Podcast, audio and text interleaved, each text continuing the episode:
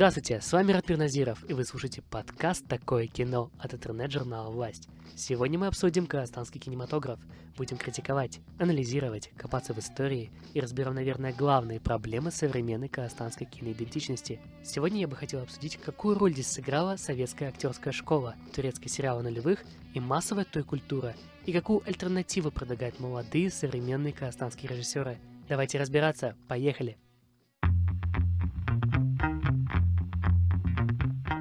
Начать этот эпизод я бы хотел с того, что именно я наблюдаю в современном казахстанском кино и какие особенности у него есть по сравнению с другими культурами. Начну с хорошего. Это невероятно самобытное пространство, которое еще далеко не изучено, но некими маркерами служит контрастность и наивность, что-то схожее с миром из корейских, китайских, литайских фильмов, но определенно не похоже на других. Впрочем, если посмотреть на сегодняшнюю действительность, то проблемы все-таки есть. Не знаю, как у вас, но во многих фильмах из массового сегмента мне режет уши диалоги. То есть их прямолинейность, чрезмерная экспрессивность, местами глупость и плоскость, постоянная любовь к пацанским цитаткам и комедия положений, которая уже стала национальным жанром. А вот съемка любого исторического фильма не обходится без желания сформировать очередную национальную идею – а первым отечественным ноу-хау становится киноэпопея про одного президента, который был у власти ну чуть больше 30 лет. Откуда взялись эти проблемы и откуда эта новая норма? Начнем наш поиск советского периода.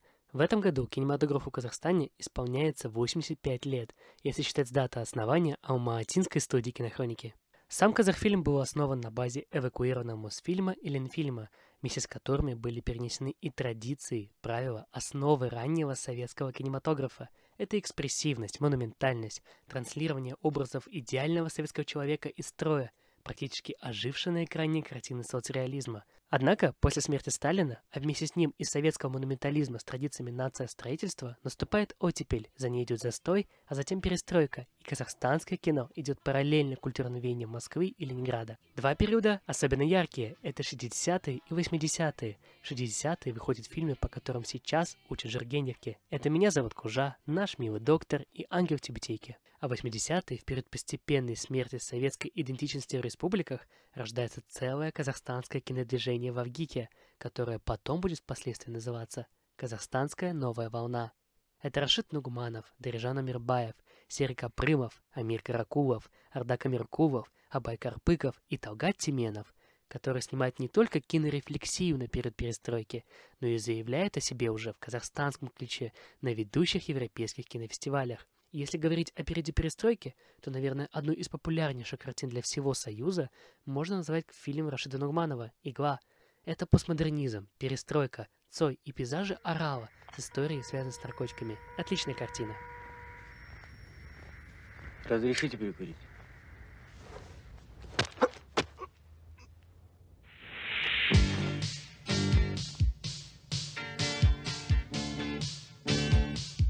А затем наступают 90-е, свобода слова, малоконтролируемый рынок, конкуренция и отсутствие цензуры. Снимаются первые казахстанские сериалы, фильмы на острые темы, сцены с сексом или наркотиками не являются преградами, а о проблемах прошлого и настоящего можно говорить открыто и смело. Информационное поле пока, конечно, формируется Россией со своими сериалами, музыкой и фильмами, но постепенно казахстанский рынок создает сериал «Перекресток», фильм «Киллер» взявший Канны, играет «Мотороллер», «Дуэт Л», открывается НТК, КТК, 31 канал, где создаются первые ТВ-шоу и программы. Да, ТВ не хватало профессионализма, индивидуальности или опыта, но выбранный в то время путь мог стать фундаментом к построению интересного, актуального и свободного телевидения.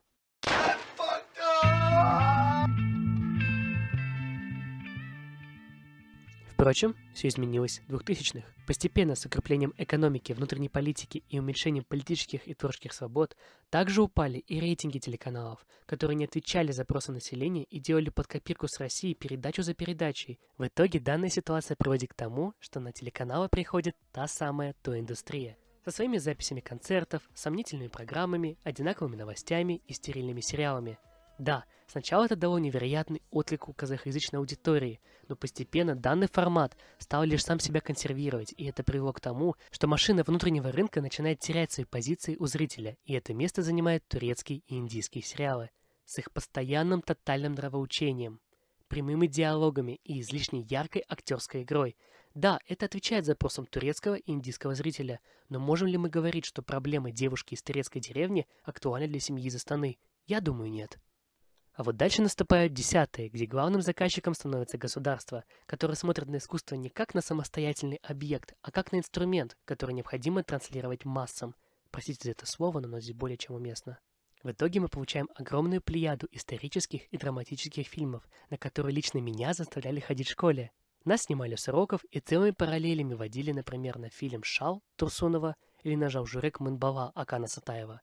Мой Элбасе, отпусти меня из этого рая, мой народ никогда не восстанет, я не знаю серости в края, я умираю в Нур-Султане. Поэтому, что мы имеем в итоге? Мы имеем в современной актерской игре традиции советской классики и плохих турецких сериалов, а та возможность, когда бы мы смогли найти изюминку в нас самих, осталась в 90-х. Да, звучит все плохо, но выход есть, и это современное поколение молодых казахстанских режиссеров, сценаристов, актеров, операторов, которые реализуются в Европе, США или Азии, а затем уже становятся популярными на родине, которые не боятся поднимать остро социальные проблемы, не боятся экспериментировать и которые ищут альтернативный взгляд на идентичность, потому что Центральная Азия и Казахстан в частности не существуют в мировой массовой культуре, и мы еще сами не знаем, кто мы есть и чего мы хотим. И я очень надеюсь, что молодые ребята смогут нам в этом помочь. Я бы хотел перечислить режиссеров, за которыми однозначно стоит следить и которые уже начинают заявлять о себе миру. Первый, конечно же, Адильхан Иржанов, наверное, самый титулованный и самый прославленный режиссер на главных кинофестивалях планеты. Скоро должны выйти его новые картины «Черный-черный человек» и «Буэт Бая». Буду с нетерпением ждать. Второй режиссер – это Катерина Суворова, кинематографист документального кино. Я попал в зал ее последнего фильма «Петь свои песни» и был тронут до глубины души был абсолютно полный зал на казахстанскую документальную картину. Я еле как успел купить билет, и не это ли счастье? Третий режиссер – Жена Толшанова, выпускник Лондонской школы кино. В 2018 году была участником Каннского кинофестиваля в программе «Синий фантансион» с картиной «End of Season». В 2019 участвовал Лакарна с картиной «Пауло Make a Wish». Училась у знаменитого Белла Тара, и это настоящий европейский режиссер. Следующий режиссер – это Ольга Коротко, участник Каннского кинофестиваля в программе «Осид» с фильмом «Bad Bad Winter». Интересная камерная картина с режиссером, который скоро обязательно подарит еще новые отличные фильмы. Пятый режиссер – Жанна Исабаева. Мне особенно понравилась ее картина «Нагима». Она есть в Ютубе, и живет она сейчас в Лос-Анджелесе, недавно стала членом Альянса женщин Америки, с чем мы ее и поздравляем. Режиссер отличный и активно продвигает авторское кино в Казахстане. Шестой участник списка – это Эмир Бейгазин, участник Пусанского, Берлинского и Венецианского кинофестиваля, на котором взял «Золотого льва» в программе «Горизонты». Седьмой режиссер Эльдар Шибанов, участник МКФ и снова любимый Венеции, где презентовал свою картину «Секс, страх и гамбургеры». Отличный парень, который организует питчинг для продюсеров, концепт, чтобы помогать молодым режиссерам найти свои первые деньги на дебюты. Теперь перейдем к новостям казахстанского кино. Сейчас в прокате идет картина «Зеркала», где поднимается тема смерти фигуриста Дениса Тена. Режиссером является Рашид Сулейменов. Трейлер интригующий, и я бы хотел задать пару вопросов режиссеру. Расскажите, пожалуйста, для наших слушателей, про что фильм и кто в нем главный герой?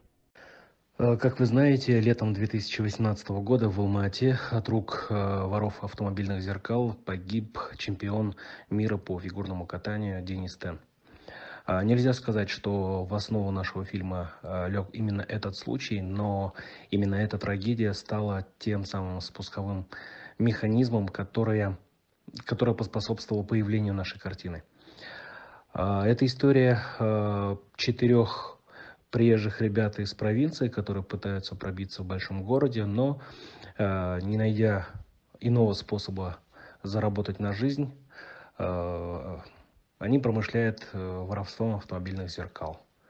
Вот. История начинается как раз-таки со сцены, где они снимают э, очередные зеркала, но э, нарываются на автовладельца. Удар ножом, водитель погибает, вот. И это становится катализатором всех последующих событий, которые, эм, собственно, которых и наш фильм. Окей, фильм так или иначе связан со смертью фигуриста Дениса Тена. Это коммерческий расчет? Поскольку тема актуальна и взбудоражила всю страну, или же это желание поднять вопрос о том, что толкает людей на эти поступки и какие социальные проблемы привели к такому итогу? Частично я уже ответил на этот вопрос в своем предыдущем ответе. Дело в том, что ни морального, ни юридического права мы не имеем снимать биографическое кино о Денисе Тене. Но, тем не менее, как э, кинематографисты, как граждане своей страны, мы просто, я считаю, обязаны реагировать на происходящее, тем более на такое э, событие, трагическое событие, которое произошло в прошлом году. Если вы посмотрите нашу картину, вы поймете, что это ни в коем случае не спекуляция на имени чемпиона, это не хайп на таком громком событии. Это наша авторская кинематографическая скажем так, попытка осмысления происходящего и, в частности, того, что все больше молодежи сбивается на криминальный путь. Вот. Если вы посмотрите нашу картину, то вы поймете, что это как раз-таки наше осмысление происходящего. Как вы оцениваете актерскую игру Кайрата Нуртаса? Вы же ведь уже с ним работали на картине «Когда ангелы спят». Что вас мотивирует привлекать Кайрата Нуртаса в качестве актера? Ну, во-первых, Кайрат Нуртас наш большой друг. Мы дружим компаниями. KN Production, его продюсерская организация и наша кинокомпания э, партнеры. Вот, тем более мы с Кайратом уже выпускали одну картину. Два года назад, как вы помните, выходила картина «Когда ангелы спят». Вот, э, в первую очередь для нас Кайрат Нуртас – это а, носитель огромной фан-базы. Это наша информационная платформа, 4,5 миллиона подписчиков в Инстаграме. Это та сила, с которой следует считаться. Поэтому как раз-таки вот эта вот самая платформа Кайрата Нуртаса, это для нас э, та аудитория, на которой мы вещаем. Та аудитория, которой мы хотим донести нашу мысль, аудитория, которая будет смотреть наше кино и которая должна правильно интерпретировать наш месседж, который мы вложили в фильм «Зеркала». Интересный расчет. Теперь давайте немного о цифрах. Фильм неделю в прокате. Могли бы вы поделиться результатами первого и второго уикенда? Сейчас уже заканчивается вторая неделя кинопроката фильма «Зеркала». Да, э, сборы нас обнадеживают, мы уже оправдали вложенные инвестиционные средства. Вот, загадывать пока не буду, потому что несколько преждевременно, картина все еще в прокате, но э, результаты, предварительные результаты обнадеживают, тем, что не только комедии популярны у казахстанского зрителя. Участвуют ли государственные деньги в данном проекте или это полностью финансово независимая картина? Да, нам часто задают этот вопрос, но уверяю вас, а, картина «Зеркала» снята на частные деньги, никакой государственной поддержки мы не получали. Да и, собственно говоря, и не просили. Отличная новость. Теперь давайте о коллегах. Каких бы казахстанских коллег вы бы порекомендовали, чтобы познакомиться с современным талантливым казахстанским кино? Да, в казахстанском кино много перспективных молодых режиссеров. Вот в частности, недавно на Московском кинофестивале а, картина Фархада Шарипова получила гран-при. А, режиссер авторского кино Адильхан Ержанов а, раз за разом получает а, на международных кинофестивалях награды. Улжас Ахметов, Аскар Узабаев, Ернар Нургалиев, Женисхан Момышев. Это вот э, режиссеры, чьи картины собирают большие кассовые сборы. В казахстанском кино много хороших режиссеров. Теперь давайте о вас. Как указано на сайте Бродвей, вы работали вице-президентом на 31 канале, если ничего не ошибаюсь, 23 года. Следите ли вы еще за национальным телевидением? Если да, то как бы вы оценили состояние современного ТВ-рынка? И какие проблемы существуют на сегодняшний день, на ваш взгляд? Да, действительно, в кинематографию я пришел из сферы журналистики, в частности, с телевидения, а, куда я попал, будучи еще студентом факультета журналистики в КАЗГУ. А в 23 года я действительно был назначен вице-президентом медиахолдинга 31 канал.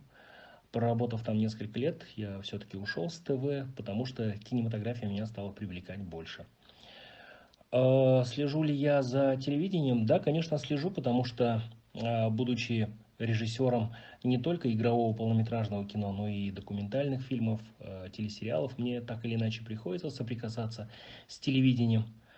Вот. Ну а проблемы у ТВ все те же, что и у, э, у остального телевидения по всему миру. Э, все больше территория отвоевывает интернет, и с этим как-то приходится считаться. Смотрите ли вы Netflix? Если да, то какие сериалы и фильмы за последний год вам понравились?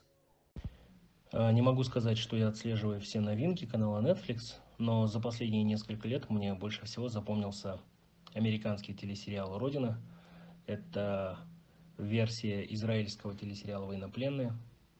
Если память мне не изменяет, недавно, ну, сравнительно недавно вышла и российская версия этого телесериала. Спасибо за рекомендацию и спасибо, что уделили время поговорить о фильме, о вас, о режиссерах и обо всем на свете, что мы успели за так столь короткое время. С нами был режиссер фильма «Зеркала» Рашид Салименов. Постараюсь как можно скорее посмотреть его картину и дать уже свою субъективную оценку. Ну а пока, что посмотреть на Netflix? Сегодня будет в обзоре два сериала и один фильм. Первый — это второй сезон потрясающего британского сериала The End of Fucking World — Конец гробаного мира. Продолжение потрясающей истории о современных Бонни и Клайд. Невероятно безумно самобытный мир, где играют великолепные актеры под отличную музыку. Сериал смотрится на одном дыхании и отдельный респект за черный британский юмор. Второй сериал — это сериал Dark. Возможно, вы о нем слышали или читали в статьях, посвященных топ-10 сериалам 2018 года. И это определенно лучший сериал за последнее время. Это не ситком, а полноценный детектив, который обязательно сломает вам голову. Я получил дикое удовольствие от каждой секунды сериала. И да, может кто-то уже его смотрел, но если не смотрели, то бегите смотреть. А если посмотрели, то со вторым просмотром открывается в два раза больше подробностей. Дальше в списке фильм под названием «Ландромат». Это фильм про панамское досье, где играют Гарри Олман, Бандерас, Мэрил Стрип, Дэвид Швиммер и многие другие крутые актеры. Веселый, динамичный фильм про самые крупные офшоры в мире. И где, кстати, фигурирует очень много казахстанских известных бизнесменов и политиков. Поэтому рекомендую про интересную, актуальную историю о нас в столь веселой, интересной, захватывающей форме и со столь потрясающим актерским составом.